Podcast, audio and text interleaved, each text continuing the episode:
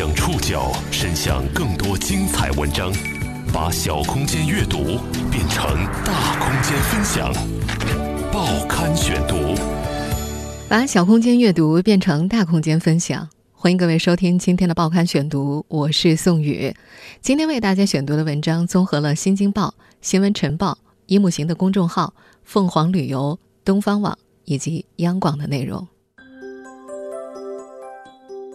一场大范围的暴雪天气席卷了我国的大部分地区，我所在的南京今天就发布了暴雪橙色预警信号。根据气象部门的预报呢，今明两天南京依然会持续降雪，明天还会出现非常严重的冰冻。南京有部分中小学也已经因此停课了。咱们南方的雪呀。含水量比较高，常常一脚踩下去呢就滋溜一下，所以今天的上班路呢走的是跌跌爬爬的，还得不时躲避穿梭而过的电动车溅起的泥水，比平时多花了近一半的时间才到了台里。正在收听节目的你，你所在的城市下雪了吗？雪天路滑，这气温又低，大家千万要注意安全。作为一个南方人，我这辈子亲眼见过的最大的雪。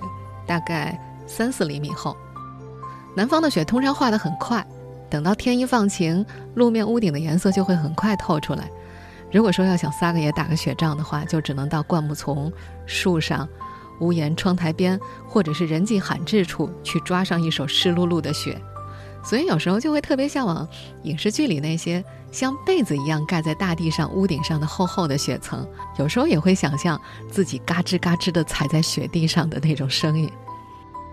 前段时间我休假的时候呢，在海边碰到了一对来自哈尔滨的母女俩，聊熟了，他们俩就非常热情地邀请我冬季一定要到东北去。那位热心的阿姨呢，还给我看了她朋友圈里的雪乡照片和视频。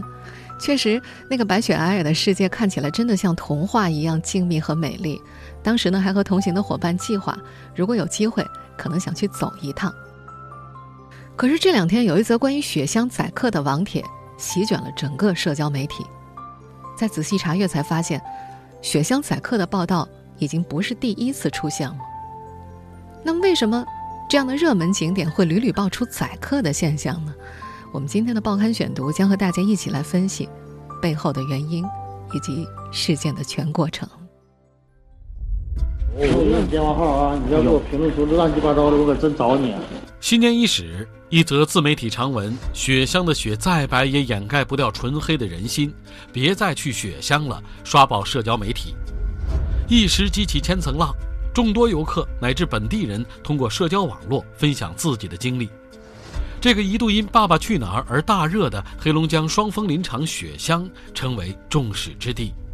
有这么多的游客都在你们那里遇到了一些就是很不公正的对待。实际上，自从这个童话世界成为旅游热点起，几乎每年冬天都有类似的报道见诸报章。雪乡为何会屡屡被曝宰客？这儿的旅游环境真的很难变靓丽吗？报刊选读今天和您一起讨论。雪乡宰客刷屏之后，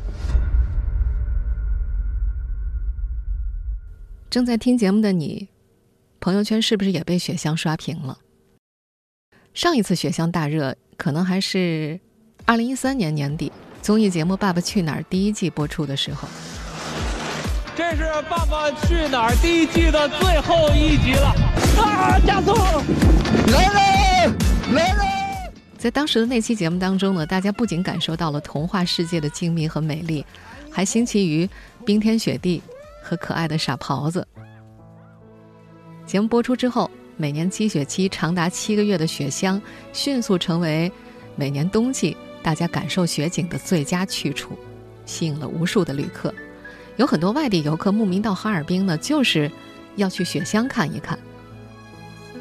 雪乡原名双峰林场。它位于黑龙江牡丹江地区，每年的十月到第二年的五月，雪乡积雪连绵，年平均积雪厚度呢能够达到两米深，它的下雪量啊堪称中国之最。皑皑白雪在风力的作用之下，会随物俱行，千姿百态。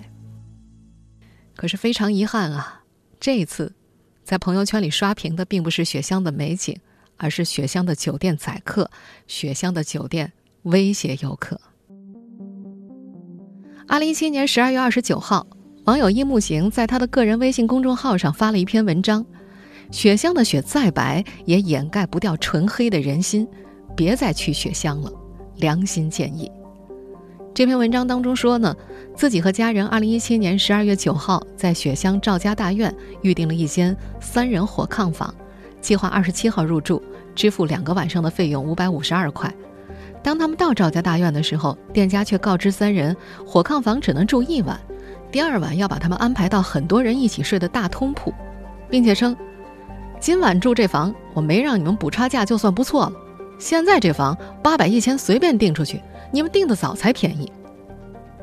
叶木行与家人商议之后，最终决定只住一晚。但是对于后续的退款问题，店家又称三天之后才退钱，并且还要求他们在网上评论的时候不能乱说，要看到评论之后才退钱。在那篇文章当中呢，这位作者还晒出了店家当时的录音。三天以后为什么要三天以后呢？我告诉你原因。嗯，因为我这里边有一个关于评价的问题。评这哪能评呢？我这种一个订单都没有，我还能评呢？你要不你点？我就是没有，我有你电话号啊！你要给我评论出乱七八糟的，我可真找你。不仅如此，文中还曝光了雪乡多个游玩项目鸡肋，但是收费却相当的高。比如旅游中心的一盒泡面收六十，一盘炒肉卖到了两百八十八，堪比青岛三十八一只的大虾等等。另外，他们还晒出了其他一些网友的吐槽，有对赵家大院的差评，也有对雪乡旅游环境的质疑。在文章中，这位作者还呼吁游客要拒绝雪乡。他写道：“此刻拒绝是为了还雪乡一片真正的纯净，也是为了不让更多的旅行者掉入雪乡坑人的陷阱里。”这篇文章发出之后，跟帖如云。不管有没有去过雪乡，大家似乎都对这个话题有话要说。这并不难理解，几乎每到大小长假，都会出几篇关于旅游景点宰客、欺客的新闻。我相信大家已经见怪不怪了。雪乡宰客，它戳中了很多人的隐痛，引发了大家的共鸣。毕竟，我们都常在景区飘嘛，哪能不挨刀呢？在各家网站的跟帖留言当中，有人表示自己也曾经遭遇过相同的经历，觉得雪乡实在是太不美好了。也有一些东北老乡表示，雪乡代表不了东北，他自己也被雪乡坑过。还有一些雪乡本地人爆料，现在雪乡的房子都被承包出去了，里面开店的几乎都不是本地人，而是一些急功近利的商人。他们想趁着雪乡现在的名气赚快钱，根本不为以后的可持续旅游考虑。一月三号，就热传网帖中反映的问题，《新京报》的记者采访到了黑龙江大海林重点国有林管理局的相关负责人。这位负责人表示，他们在发现帖文之后，立刻就组成了工作组，到涉事旅馆调查核实。经查，涉事旅馆赵家大院不属于核心景区，是村民自办的家庭旅馆，有正规的营业执照。网帖中所说的关于老板态度蛮横的部分内容是属实的，但他们表示只是个案。应该说，这次一木先生反映出来，这个我们从这个工作疏忽或者监管不到位出出现的问题，应该说我呢，嗯，在这也代表雪乡景区吧，向一木先生，呃，表示这个真诚的这个。歉意吧？大海陵林业地区旅游局局长刘忠才回应：，二零一七年十二月二十九号发现网帖之后，当地立即联动了林业局、消防等多个部门组成的工作组，对涉事旅馆进行了检查，发现店家确实存在价格欺诈的行为，按照规定，已经对其处以五点九万多元的罚款。同时，店家在卫生以及消防方面也发现了问题，已经责令其限期整改，否则将会停业整顿。不过，刘忠才也表示，网帖中存有不实信息，他们正考虑走法律途径解决。至于不实信息的内容，是网帖后文所说雪乡售卖的桶面六十元一桶，以及餐馆当中酸菜炒肉丝几百元一盘等内容不属实。在央广的采访调查当中，当地调查组的负责人也强调了这一点。这六十代表的是六十号，并不是说六十块钱，真正的价钱是在这个屏幕上。打击点这个屏幕一看，这个价钱就在这显示是十块钱。同样在一月三号的下午，一木行又在微信公号上发布了一篇关于雪乡无良店家欺客事件后续声明。他们晒出了雪乡旅游局的工作人员的相关微信和短信记录。在微信和短信交流当中，这名工作人员除了道歉之外，还表示雪乡是支柱产业，文章对他造成了恶劣的影响。在接受央广采访时，伊木行说：“从刚开始雪乡他那一个就是他自称是官方人员跟我们联系的时候，其实他的态度非常好，而且我们回复他，他的道歉我们也都接受了，我们在我们在声明里面也都把它张贴出来了。但是，让他们感到不满的是。”发生了这么多的事情，有这么多的游客都表明了在你们那里遇到了一些就是很不公正的对待，而你们一个那么大的景区却只关心那个泡面的问题。另外，还有知情人士透露，黑龙江旅游委比较重视这次雪乡事件，内部一直在开会安排工作部署。在近期召开的冬季旅游市场综合监管工作暨文明旅游黑龙江行的电视电话会议上。表示了对欺诈宰客、强迫收费等冰雪旅游频发问题零容忍、出重拳，坚决予以打击。随着官方处罚的出台，这场关于雪乡宰客的争议似乎就要告一段落。可是，事件的另一方当事人赵家大院的员工接受采访时的说辞却引发新一轮的争议。报刊选读继续播出：雪乡宰客刷屏之后。这段引发争议的说辞也是在一月三号爆出的。上海的新闻晨报采访到了雪乡赵家大院方面的当事人傅先生。在接受采访时，那位傅先生表示，热传网帖中的说法，除了录音中他要求对方先评论再退钱的部分，其余基本都是假的。他还辩称，自己提出先评论的要求，也是因为对方提出无理要求在先。这位傅先生在接受采访的时候还说，对方的目的就是想讹钱。根据傅先生在接受采访时的说法，年末那段时间酒店的价格确实涨了好几倍，三人炕的价格半个月前网上挂的是两百七十六，那几天网上改成了一千零九块一晚。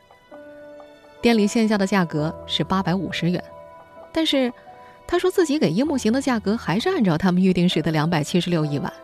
他表示，两晚都是这个价，没有想过让他们补差价。在傅先生的描述里，自己并没有要求对方换房，提出换房的恰恰是一木行一方，而且对方提出了倒补差价的要求。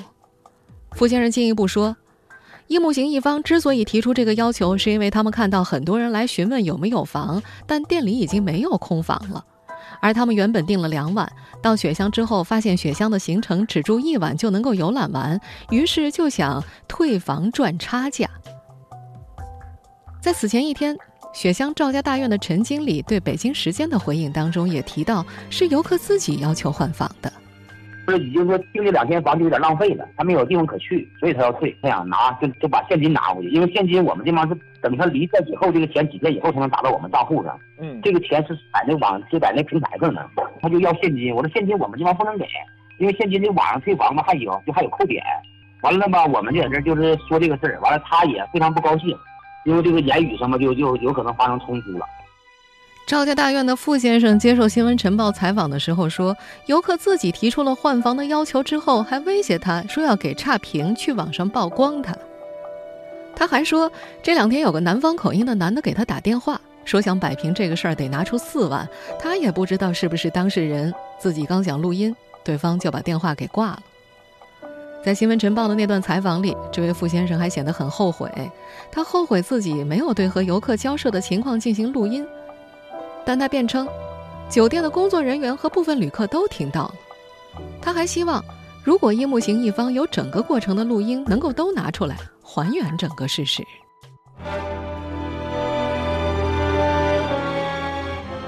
不知道是不是被这段采访给激怒了？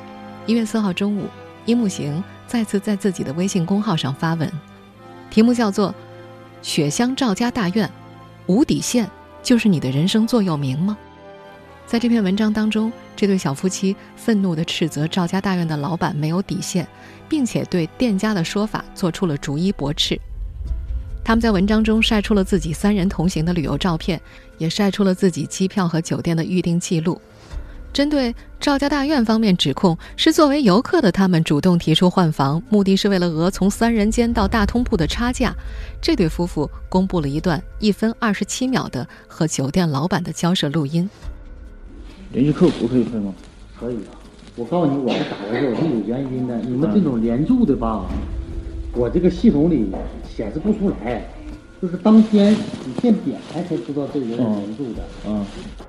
他们在文中解释，在老板要求他们补差价，而他们表示疑问之后，老板就不断的要求他们第二天走人。同行几人商量之后，他们同意第二天一大早离开。而公布的这段录音是他们同意离开和老板协商退房费事宜时候录的。他们还解释，因为第一次对话的时候，老板的态度极其恶劣，因为害怕他在关于退房费的问题上言而无信，所以打开了电话录音。在这段录音当中，大家可以听到那位老板将不让他们入住的原因推给了携程方面。他这个连住的吧，跟第二天他不产生关系。他第二天晚上系统自动给我买房。嗯。第二天系统自动啪啪啪啪把房给我卖满了。我头一天有连住的，我第二天没地方住了。是这样。这个系统有这么个问题。至于赵家大院指责殷木行他们打电话讹诈的说法，这对夫妻还晒出了自己的通讯记录。并且在文章中再次强调，他们不要赔偿。在文章当中，他们还对黑龙江省关于雪乡事件的积极调查和对涉事店家的及时处罚表示了感谢。他们还希望雪乡当局不要避重就轻，真正正视雪乡的问题，解决雪乡的问题，并且还表示这将是他们关于此事的最后一篇文章。这个冬天，因为游客发出的一则爆款热帖，雪乡宰客成为大众热议的焦点。实际上，这已经不是雪乡宰客第一次被曝光。简单搜索就能发现，在这个童话世界成为旅游热点的每一年冬天，几乎都有网友吐槽，也都有类似的报道见诸报章。报刊选读继续播出：雪乡宰客刷屏之后。在百度上以“雪乡宰客”作为关键词进行搜索，你会得到海量的信息反馈。我们会发现，在这个童话世界成为旅游热点的每一年冬天，几乎都有网友吐槽，也会有类似的报道建筑报章。距离这回的争议最近的一次是在二零一七年的一月份，当时《工人日报》的记者曾经到雪乡暗访，揭开了雪乡两日游欺诈游客的套路。那些套路包括强制消费。不交钱就甩客等等，在那篇报道当中，写文章的记者还引用了一位网友的话：“如果你恨一个人，就让他来雪乡两日游。”而这回雪乡宰客的新闻再度席卷之后，有网友在天涯社区上翻出了一则旧帖，其中透露，就在给雪乡带来汹涌人流的《爸爸去哪儿》录制当年，就已经有疑似摄制组的人员发微博称雪乡坑人，早有迹可循。那是二零一三年年底，一位微博账号为“芒果 PK” 的用户发了这么一段博文：“爸爸去哪儿在雪乡噩梦般的经历终于要结束了，留下的阴影，可能让我们这辈子都不会再去看那看似童话般纯洁，实则预言般不堪的地方。希望大家平安返回。”在那则微博的下方，有网友留言：“最坑的是旅行社，还有酒店，也有人批评当地政府短视。”更有人留言安慰，但是上述的这则微博并没有抵消综艺节目热播带来的汹涌人潮。接下来几年，雪乡依然是不少国人冬季旅游的首选。针对这则网帖，当地旅游局和雪乡管委会等部门已经组成联合调查组，对事件展开调查。目前，景区已叫停多项存在争议的收费项目。我们现在听到的这段录音呢，出自2015年。当年黑龙江的旅游部门之所以有这样的回应，是因为当时有一篇。爆款热帖，实拍雪乡能不能不这么黑？一度刷爆了网络。当年，这则曝光雪乡存在天价宰客问题的网帖，曾经被新华社报道过。网帖当中披露的信息有：一个土炕标间收费高达三千二百元一天，一桶方便面十五块，加开水十块，还说多说一句话，老板就会把客人轰出去。景区旺季涨价。这是旅游行业的规律，涨到多少会被斥责为天价宰客，则有不同的标准。在雪乡当地经营者的眼中，涨价那是大家都这么做的传统。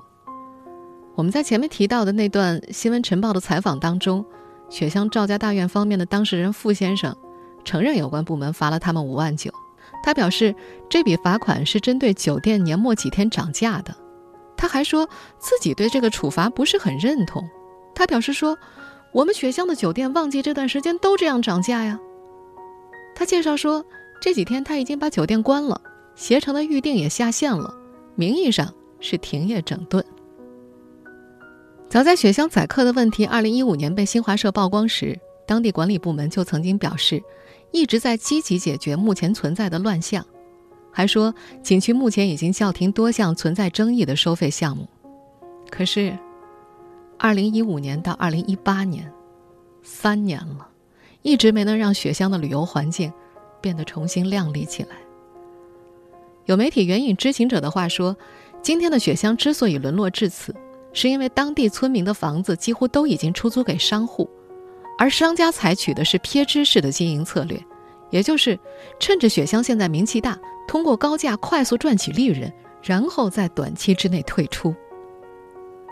就像有些网友说的那样，美景终究毁于人心。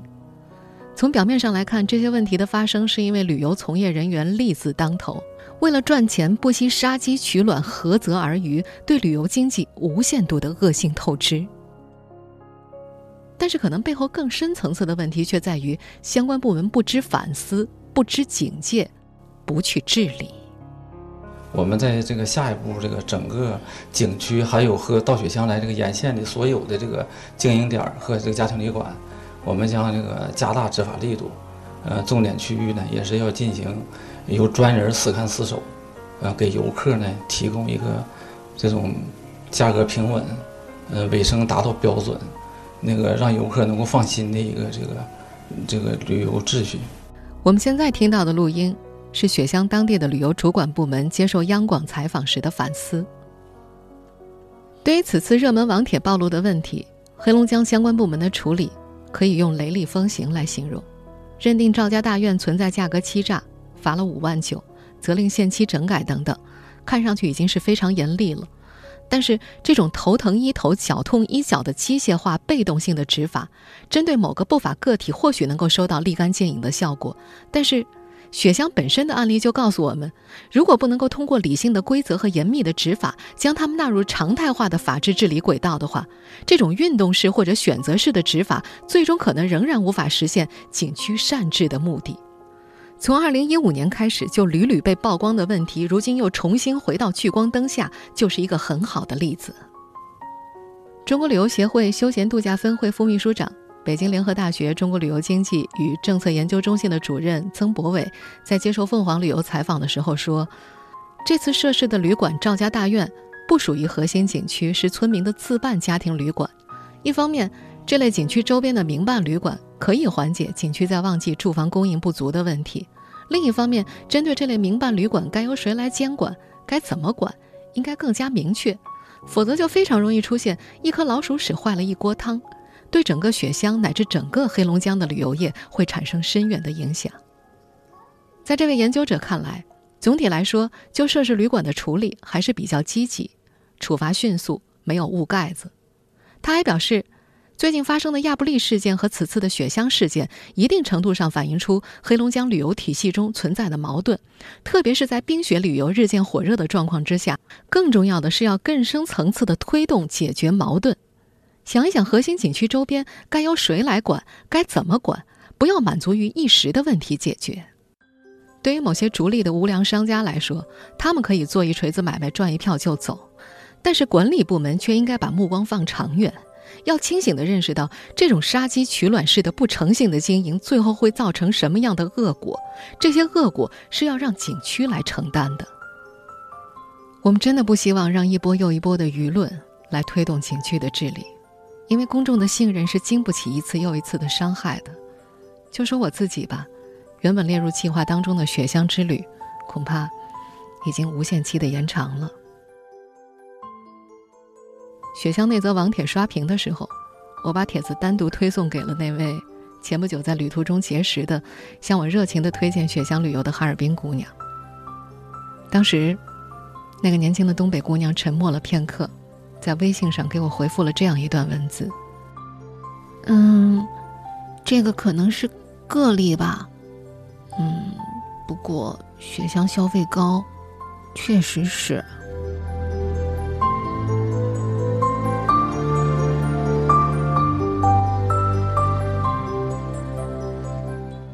听众朋友，以上您收听的是《报刊选读》，雪乡宰客刷屏之后，我是宋宇，感谢各位的收听。今天节目内容综合了《新京报》《新闻晨报》夜幕行的微信公众号、凤凰旅游和东方网的内容。收听节目复播，您可以关注《报刊选读》的微信公众号“宋宇的报刊选读”，或者登录在南京网易云音乐。我们下期节目时间再见。